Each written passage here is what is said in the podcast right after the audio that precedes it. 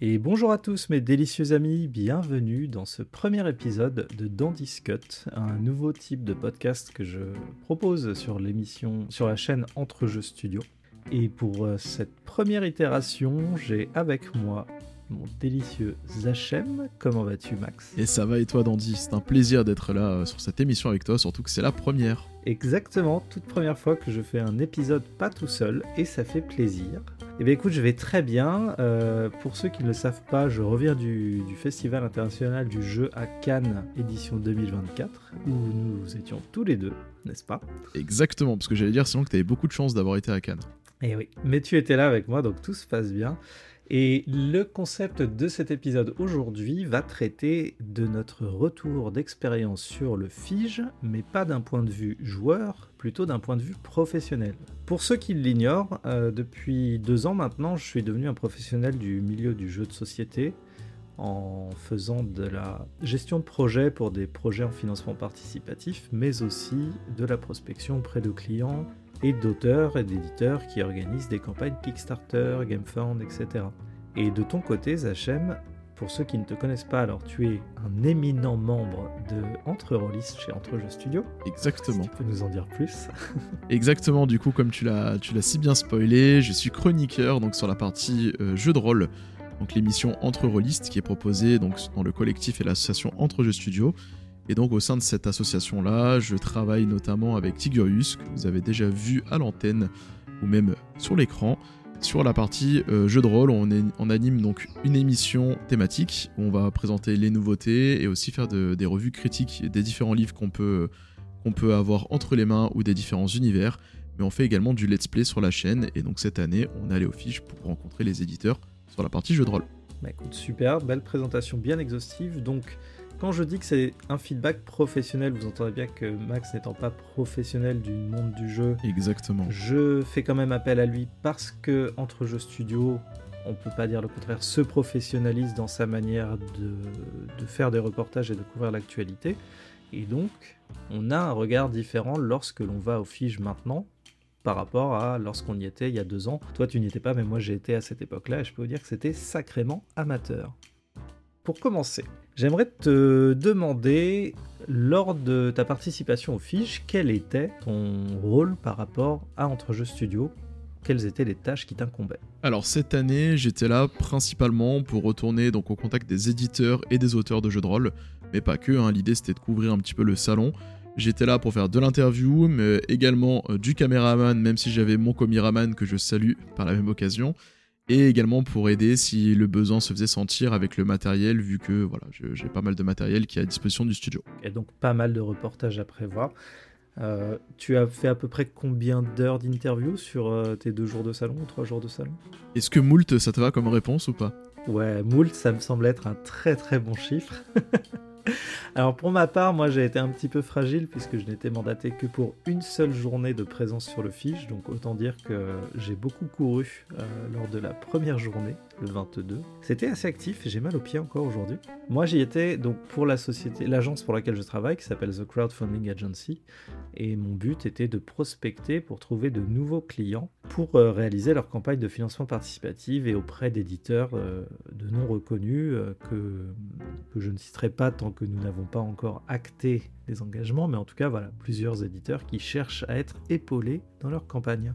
Et alors, est-ce que tu as trouvé ton bonheur pendant cette édition justement du festival? Eh bien écoute, pour, euh, pour euh, cette occasion, j'ai rencontré trois éditeurs avec lesquels je pense qu'une collaboration est euh, très fortement probable. Et ensuite, j'ai continué à prospecter aussi bien pour trouver des, éditeurs intéressés pour un accompagnement ou la gestion de leur projet, ou pour trouver de nouveaux artisans, puisqu'il y en a de plus en plus au fil chaque année, qui proposent des produits originaux et intéressants qui pourraient servir à euh, alimenter des campagnes de financement participatif avec des petits éléments de luxe comme des potions AD, des, des, des molettes, des choses comme ça.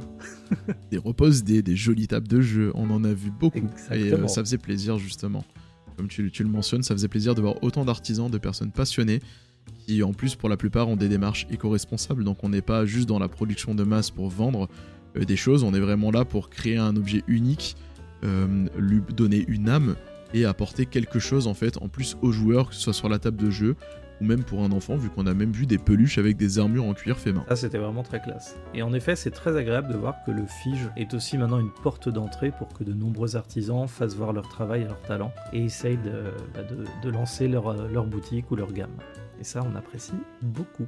Alors, par rapport à l'organisation du Fige, dans mes derniers souvenirs, c'était pas forcément la panacée. Par contre, il faut quand même reconnaître que cette année, ils ont fait quelque chose qui a fait criser pas mal de relations presse, enfin de, de, médias en tout cas.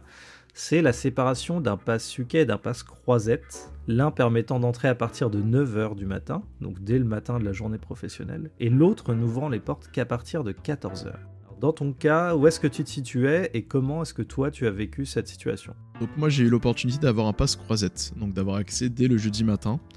Et euh, personnellement, euh, j'ai trouvé que cette année, l'organisation était beaucoup mieux.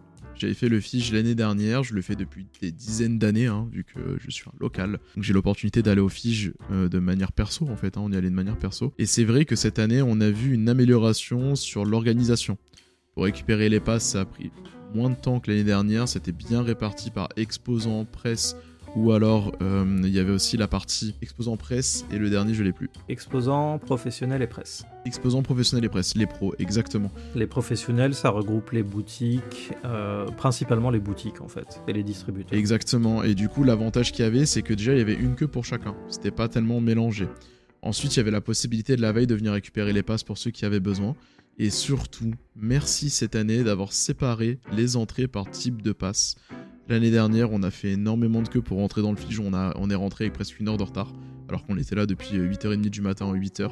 Cette année, c'est la première année où je rentre à 9h, voire avant 9h dans le festival. Et ça, ça change tout en termes d'organisation.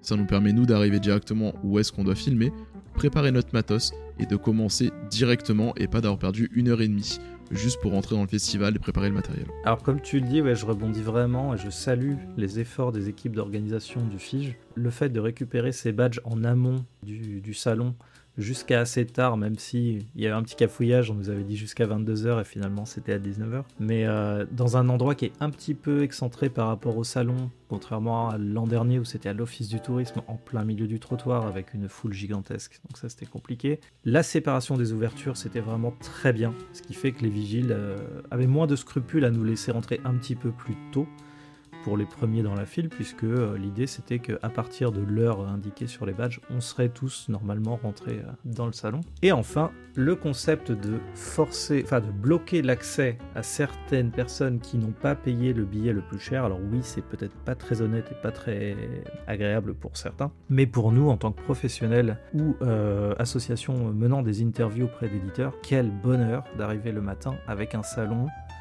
quasiment vide en fait. Il y avait vraiment très peu de monde. Exactement. Les tables étaient libres. Pour ce qui est de la prospection, des rendez-vous et des interviews, c'était une pépite de faire ça. Par contre, un petit bémol, et ça je l'ai ressenti chez pas mal euh, d'éditeurs, c'est qu'ils n'ont pas dû prévoir ce que ça représentait en fait. Ils se sont retrouvés avec une foultitude d'animateurs et de tables vides et sans animation puisqu'il n'y avait pas assez de monde pour jouer. Donc déjà, il y avait une, deux personnes maximum qui allait s'intéresser à un éditeur en même temps, et c'était pas toujours suffisant pour démarrer une partie. J'ai vu certains éditeurs qui grinçaient un petit peu des dents en se disant bah en fait on est en train de perdre toute la première matinée, euh, moitié de la matinée quoi. Alors oui. Mais ça c'est ceux qui avaient pas rendez-vous avec moi. ouais alors oui et non parce qu'en fait je pense qu'ils ont oublié que les années précédentes normalement le jeudi c'était que la presse. Le jeudi dans tous les cas il y avait euh, que la presse et les éditeurs qui étaient là. Et là cette année en fait ils ont permis d'ouvrir donc comme tu disais, peut-être ça a grincé sur les tarifs ou autre. Mais en fait, ils ont permis à des joueurs de venir à partir du jeudi après-midi où normalement ils ne peuvent pas accéder au festival. Le festival ouvre que le vendredi. Donc ça a permis quand même euh, aux éditeurs d'avoir du monde le jeudi après-midi où normalement ils ont que la presse. Donc peut-être que c'est les éditeurs qui ont mal dimensionné en disant j'ai besoin de tout le monde dès le jeudi matin. Mais en fait, ils avaient besoin réellement de monde à partir de jeudi après-midi. Ouais. Alors, à corriger pour les éditions suivantes, est-ce qu'on dit le jeudi c'est la presse, ils mettent moins de monde, ça leur coûte moins cher pour les éditeurs et ils envoient tous leurs animateurs à partir du vendredi? Ou est-ce qu'il y a encore quelque chose à adapter à ce niveau-là? Avoir un espace presse un peu plus intéressant aussi aux étages? Je sais pas. Il y a peut-être quelque chose encore à travailler. Mais moi j'ai apprécié en tout cas mon jeudi. Euh, je tiens à le dire, le jeudi matin c'était extraordinaire. Le jeudi après-midi on commençait déjà à avoir du monde. C'était déjà plus compliqué à prendre des coups de sac à dos ou à se faire pousser pendant qu'on est en train de filmer ou qu'on est en interview, c'est plus complexe. Ça, c'est vrai qu'à partir de 14h, on a tout de suite euh, compris qu'il y avait eu l'ouverture des portes et les tables commençaient à se remplir, ça devenait beaucoup plus dur de circuler. Alors néanmoins, je fais un petit rappel, c'est que l'an dernier au Fige, il y a quand même eu une dérive assez, importante.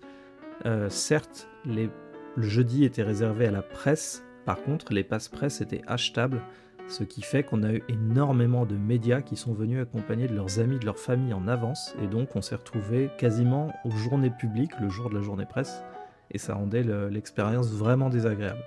Ensuite, sur l'organisation du salon, alors moi, ce que j'ai retenu, que j'ai trouvé très marrante, c'est, euh, bah, comme d'habitude, euh, tout ce qui est sous-sol, pour ceux qui ne connaissent pas, c'est la partie la plus grande du palais du festival, où là, la grande majeure partie des, éditeurs sont réunis et, et, vous attendent pour jouer. Au premier étage, au niveau de la rotonde, alors c'est simple, c'était privatisé par Asmodée. Alors pas vraiment, mais disons que tous les studios qui se trouvaient là c'était 50%. C'était l'étage Asmodée. Des studios qui appartiennent à Asmodée, donc c'était très rigolo. Et je peux vous dire qu'ils ont mis sacrément les moyens. Il y avait des barnums, il y avait des super décos dans tous les stands d'Asmodée, c'était vraiment magnifique.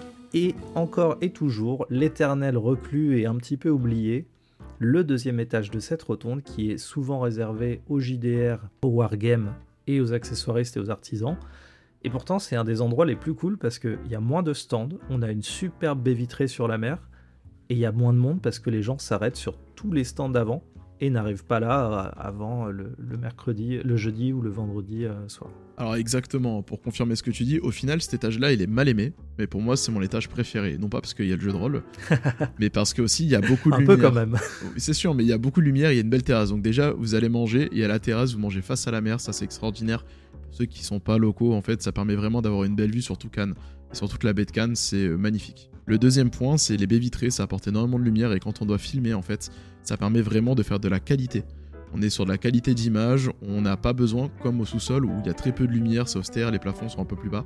Et ben en fait c'est beaucoup plus compliqué, on doit pousser les appareils et qui dit pousser les appareils dit perte de qualité. Donc c'est beaucoup plus agréable et le dernier point tu l'as mentionné, moins de monde, moins de bruit, moins de bruit dit meilleure qualité lors des interviews, des enregistrements pas besoin de forcer sur la voix à chaque fois, et bah ça c'est un bonheur. Et un petit détail, c'est que des toilettes sont beaucoup plus accessibles, et ça c'est très confortable.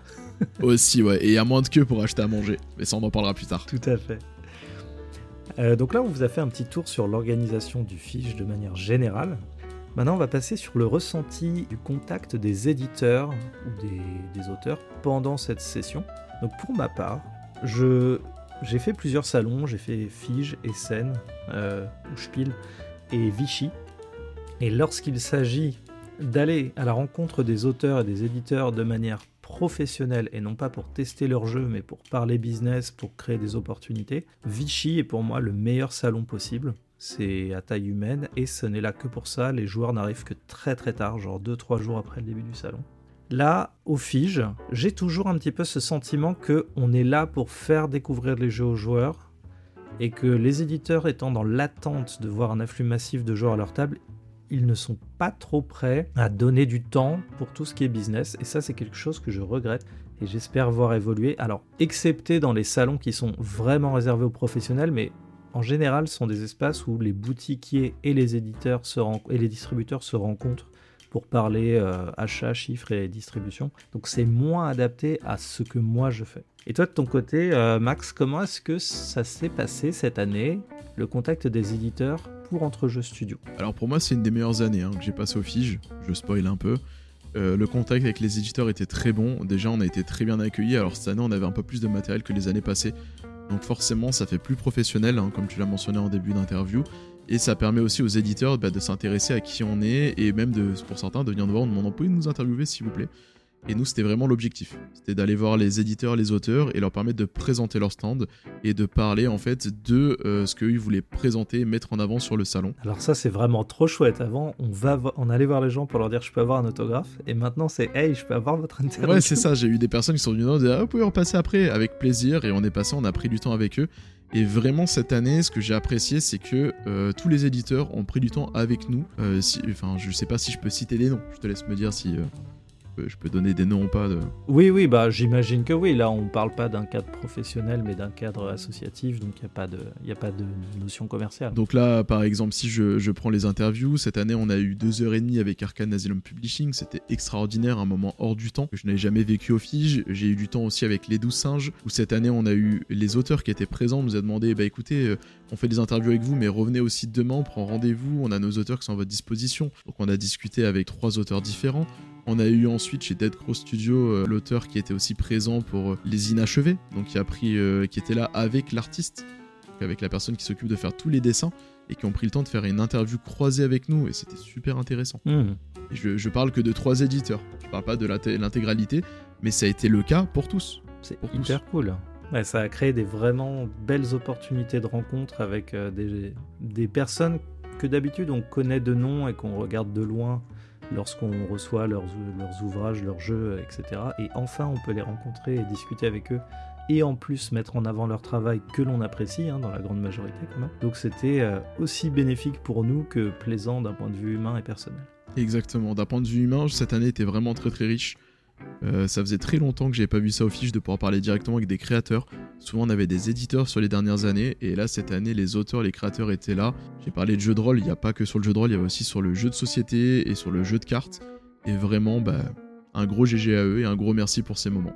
Donc d'un point de vue euh, appréciation de la part des éditeurs et des auteurs, on peut dire qu'entre-jeux un petit peu step, up, euh, donc à, monter en grade euh, du point de vue de la perception des auteurs sur la qualité du travail et de, notre euh, présence sur les médias, si, j'ai bien compris. Alors, je pense que oui, et j'espère. J'espère surtout que ce qu'on aura produit leur conviendra, hein, parce qu'on on aura quand même pris du temps.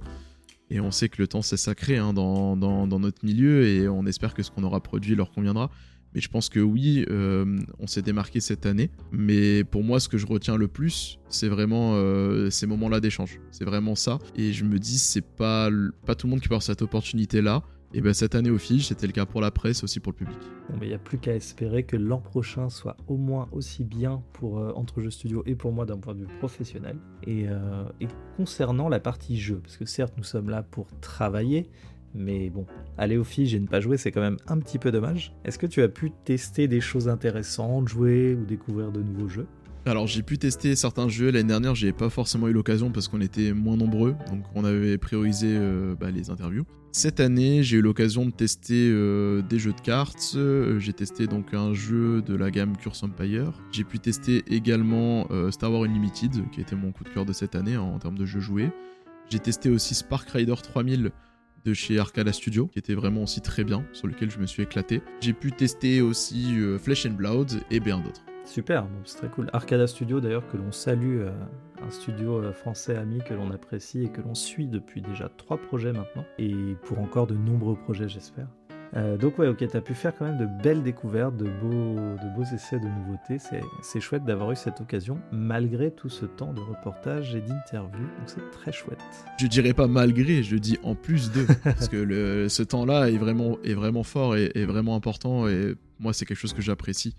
Humainement, c'est euh, bah, énorme. On apprend beaucoup et ça rebooste. C'est vrai, c'est vraiment très chouette. Moi, je, même si le salon c'est bien en soi, hein, je vous avoue que le bénéfice de ces rencontres professionnelles, c'est souvent ce qui se passe après, quand on a l'opportunité de dîner, de prendre un verre avec euh, un éditeur, un auteur, et ça peut créer des, rencontres, euh, des amitiés, des, choses très sympas et très humaines et très fortes qui se passent. J'en garde un excellent souvenir sur mon Spiel 2023 avec euh, les auteurs de Virtual Revolutions chez Studio H.